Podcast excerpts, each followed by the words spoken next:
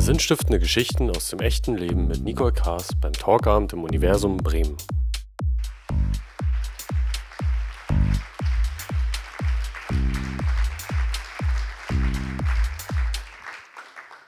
Das ist heute der unoffensichtlich jüngste Talkabend ever. Also noch ist es nicht zu sehen, aber Sie werden es noch feststellen im Laufe des Abends. Und ich freue mich deswegen ganz besonders, weil wir haben von schon viel über Lampenfieber philosophiert und solche Dinge. Und gerade glaube ich, wenn man sehr jung auf die Bühne geht, ja, ist das vielleicht noch mal ein bisschen mehr. Obwohl ich habe gerade über Reinhard May gehört, der hat wohl immer noch Lampenfieber.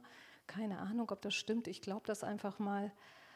Und wenn Sie glauben, Greta Thunberg ist jung, um viel zu bewegen, dann haben Sie jetzt vielleicht noch nicht Emil kennengelernt. Aber das werden wir jetzt mal. Und Emil hat noch seine Familie mitgebracht, Lisa und, ähm, jetzt habe ich gerade deinen Namen vergessen. Martin, Martin Rustige. Kommt ihr zu mir?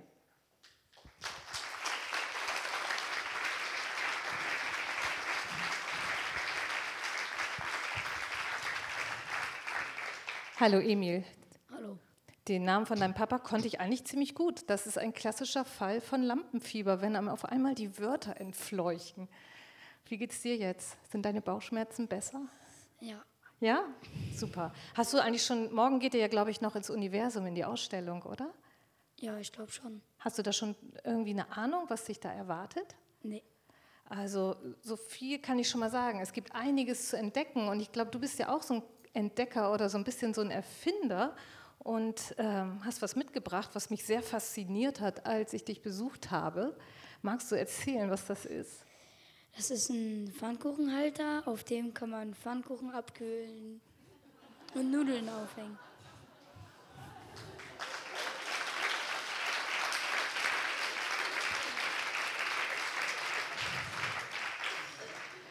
Und ich glaube, du bist auch immer noch so mit Holz am Weitermachen. Ne? Ich glaube, das Ja. ist so ein bisschen Leidenschaft. Was baust du jetzt gerade? Puppentische und. Was für ein Ding? Puppentische. Puppentische für deine Schwester? Nee, aber auch einfach so. Okay, die kriegt keinen ab. Sag mal, kennst du eigentlich das Wort Zwombies? Nee. Ähm, das ist eine Mischung aus Smartphone und Zombies. Das sind so diese Leute, die irgendwo in der U-Bahn oder sonst wo mit diesen Handys vorm Gesicht rumrennen. Die nennt man Zwombies.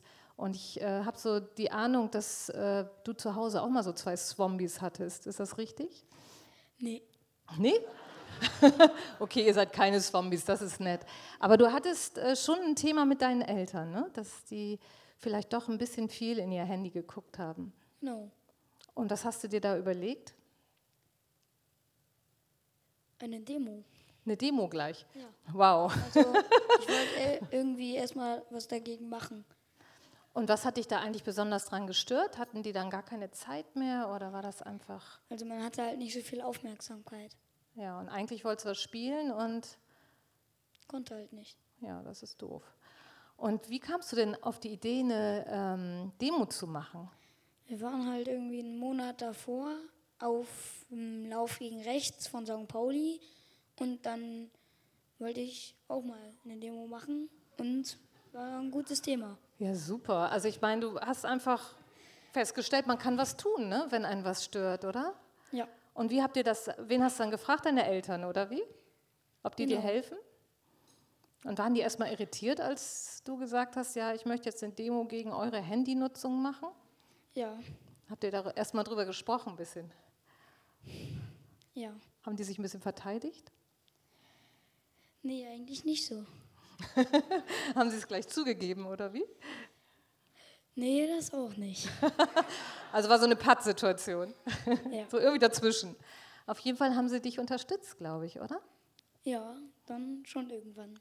Und wie, wie macht man eigentlich eine Demo? Weil ganz ehrlich, ich habe noch keine Demo organisiert. Äh, ganz genau weiß ich es auch nicht mehr. Äh, Ich glaube, irgendwie meldet man bei der Polizei was an.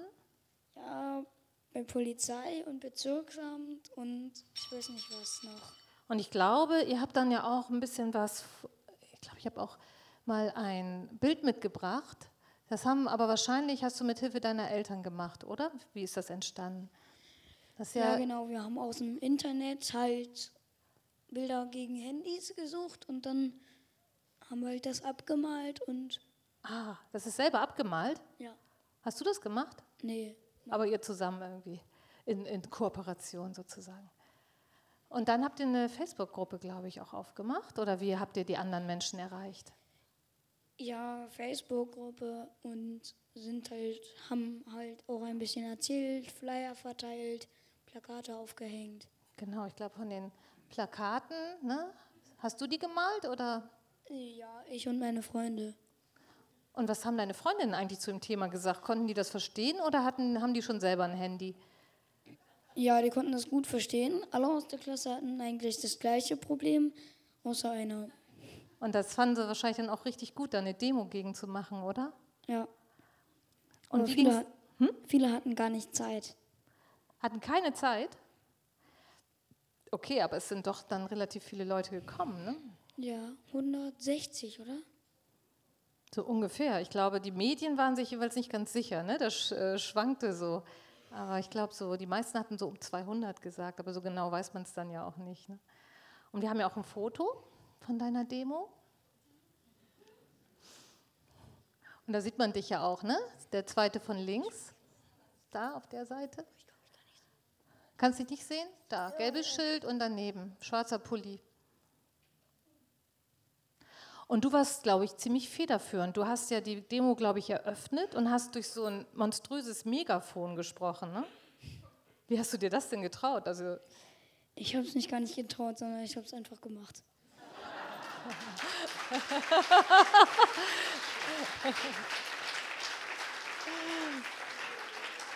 ich glaube, das muss ich mir irgendwie merken.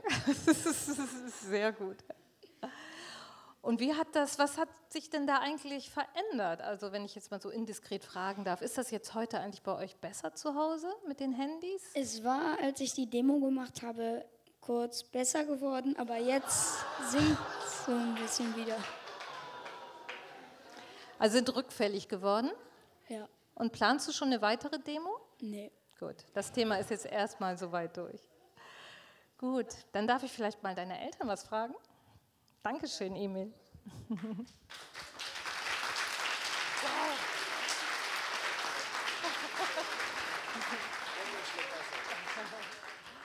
Sehr gut. Lisa, wie, wie war denn das äh, von eurer Sicht? Habt ihr euch erstmal so ein bisschen gedacht, uh, da haben wir echt was verpasst? Oder war euch das eigentlich klar, als Emil das so gesagt hat?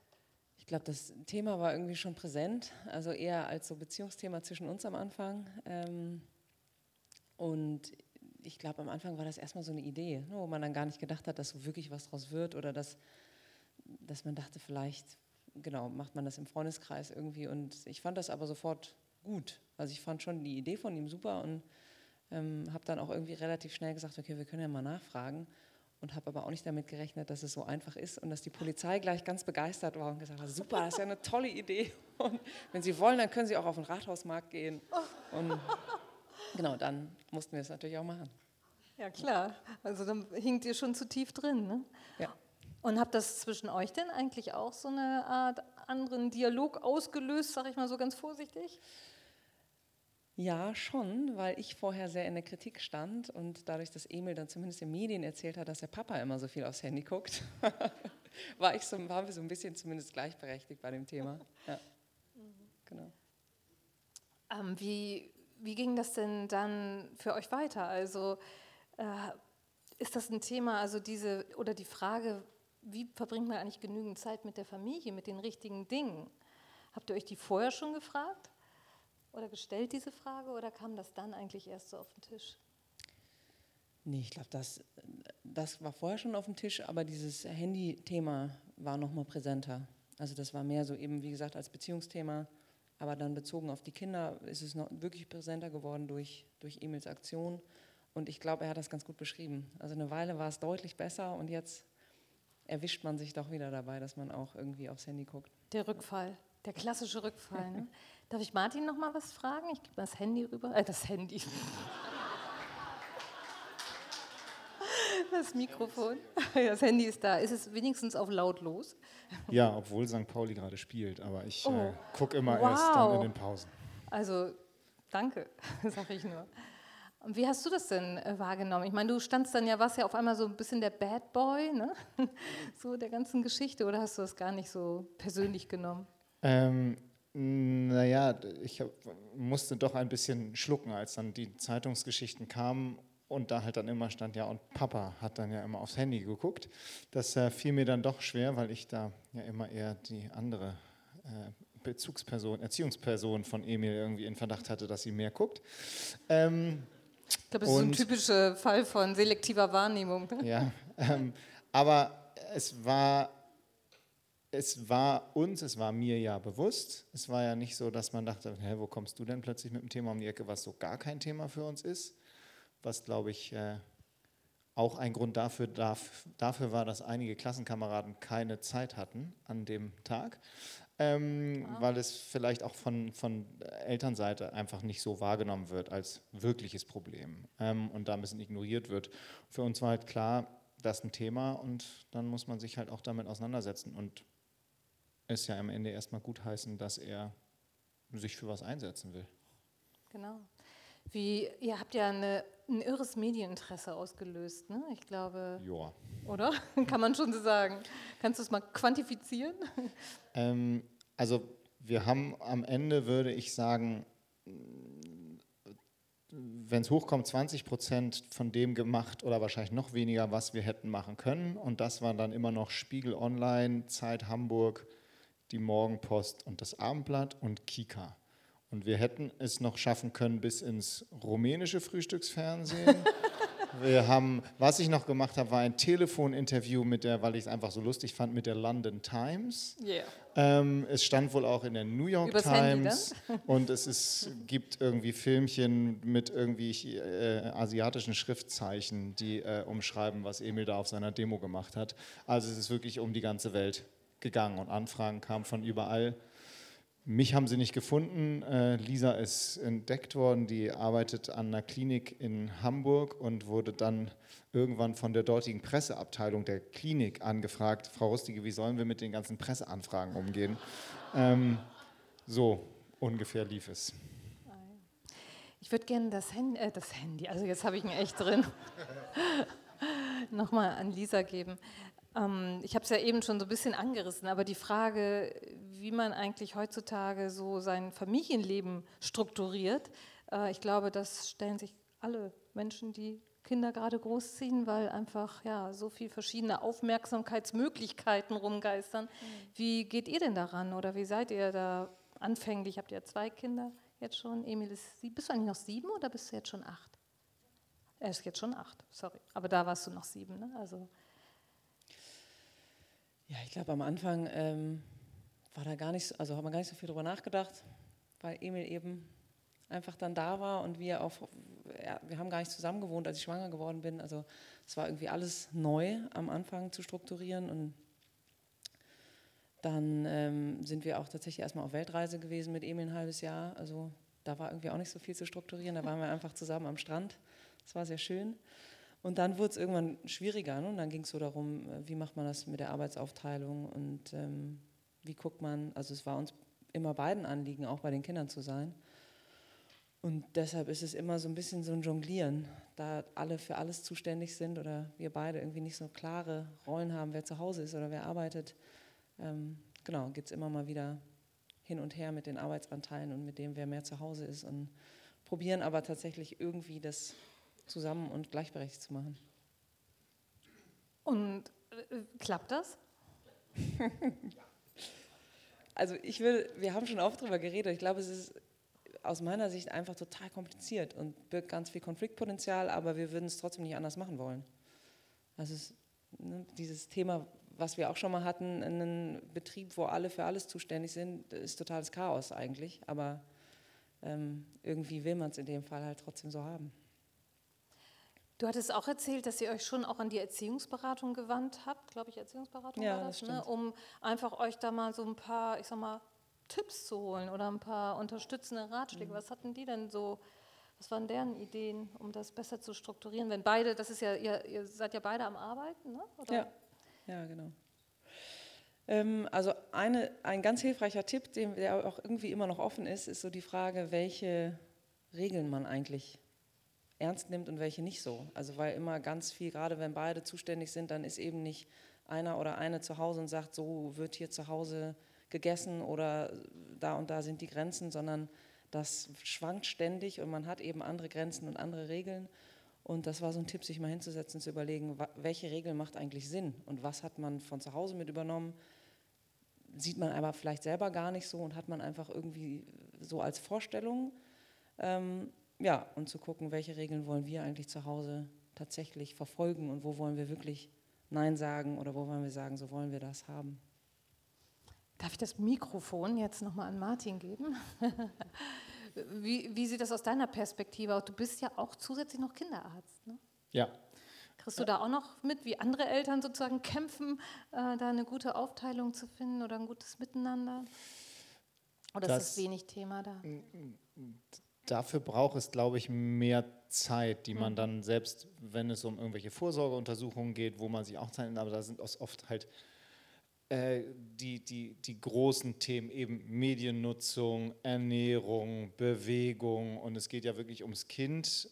Klar ist da auch immer dafür wichtig, was läuft denn auf Elternebene ab und wie, wie, wie kriegen die Eltern denn die Erziehung hin. Nur da ist immer der Appell oder der, die Idee, guckt, dass ihr euch im Klaren darüber seid, was ihr wollt, was ihr gemeinsam vertreten könnt, um es dann den Kindern zu vermitteln. Stichwort Mediennutzung, Stichwort Ernährung.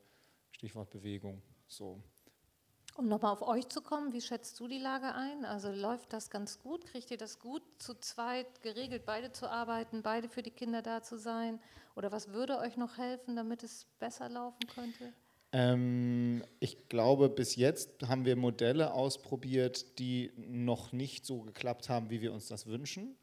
Ähm, versuchen jetzt ab Sommer ein Modell, in dem ich nochmal deutlicher reduziere. Also ähm, einfach nur noch im besten Fall an zwei Vormittagen und einem ganzen Tag in der Woche arbeite und den Rest der Zeit eben frei habe, um, auch wenn das noch skeptisch beäugt wird, dass das dann so wird, ähm, ich stelle mir das so vor, dass ich halt mehr Wäsche mache und mehr koche und mehr Geburtstagsgeschenke für Kindergeburtstage einkaufe, weil das halt das klassische Szenario ist. Der Kindergeburtstag von dem Freund XY steht an und die Frage ist, hast du das Geburtstag, wie, ich dachte, du hast das Geburtstagsgeschenk, und man, dann renne ich halt jetzt noch schnell zum Laden Habt und hole das kein Doodle dafür gemacht? Und ähm, das wird der nächste Schritt, also die Überlegung, ähm, ich bin dann mit meinem Facharzt durch, also ich habe jetzt äh, demnächst die Prüfung und kann damit auch sagen, okay, ich brauche jetzt nicht weiter äh, nach Zielen schauen beruflich, dann bin ich erstmal so zufrieden und wir probieren mal, was dann kommt. Ich glaube aber, es sind halt so viele unterschiedliche Facetten. Ähm, es geht ja nicht darum, wer macht 20 Stunden, wer macht 35 Stunden, sondern wer fühlt sich wie in seinem Job gerade, wer hat welche Phase auch in seinem Leben, die, wo ihm vielleicht noch andere Bereiche auch ganz wichtig sind. Ich möchte mich spüren im Sport, ich möchte mich spüren in der Musik. Dann kommen natürlich auch noch diese Phasen der Kinder dazu, die ja auch noch irgendwo Thema sind. Also was ist da gerade wichtig, was liegt da gerade an, ähm, welche Schwierigkeiten tauchen auf, wie drücke ich, ich das aus? Ne? Kommt das zu Konflikten, zu Situationen, ich will nicht in die Schule, ich habe keine Lust auf Kindergarten, ich äh, löse Konflikte eher mit Fuß und Hand als mit dem Wort. Und all das äh, gilt es immer wieder auszutarieren und zu gucken, wie kommt man durch. Das kenne ich so von meinen Studenten äh, unter dem Motto auf dem Flur der tausend Möglichkeiten. Ne? Das ist ja so ein bisschen so unser Generationsthema, ne? die, die Qual der Wahl oder die, die ganz vielen Dinge, die wir alle tun können. Und ja. Ja, genau. Und äh, ich glaube, eine Idee ist eben, es als Möglichkeiten zu sehen und nicht als Hindernisse. Also das ist, glaube ich, in den Schwermomenten sind es so die, ist es so die Option der, oder das, das, das Spielfeld mit den tausend Hindernissen, dieses komische Malefiz-Spiel oder welches man sich da vorstellen möchte. Und ähm, mit einer etwas Posi oder in, in, guten Momenten ist es halt das, der, der reich gedeckte Tisch mit ganz vielen guten Speisen und man kann von jedem ein bisschen probieren. Dankeschön. Emil, magst du mir noch etwas beantworten? Ja. Was hast du denn so für einen Plan, wenn du es jetzt so hörst oder auch siehst, wie deine Eltern es so machen? Was möchtest du denn mal später werden? Ähm, ich will eigentlich gerne Musiker werden, weil ich spiele auch Schlagzeug und macht sehr viel Spaß. Habe ich schon gehört. hast mir mal was vorgespielt. Ne? Da habe ich eine gute Nachricht für dich, weil wir haben jetzt auch eine Nachwuchsband, würde ich sie nennen. Ähm, und ja, ich glaube, die hören wir uns jetzt gleich mal an, oder? Was hältst du davon? Viel. Viel, sehr gut. Ich bedanke mich ganz, ganz herzlich bei euch dreien. Dankeschön, Emil.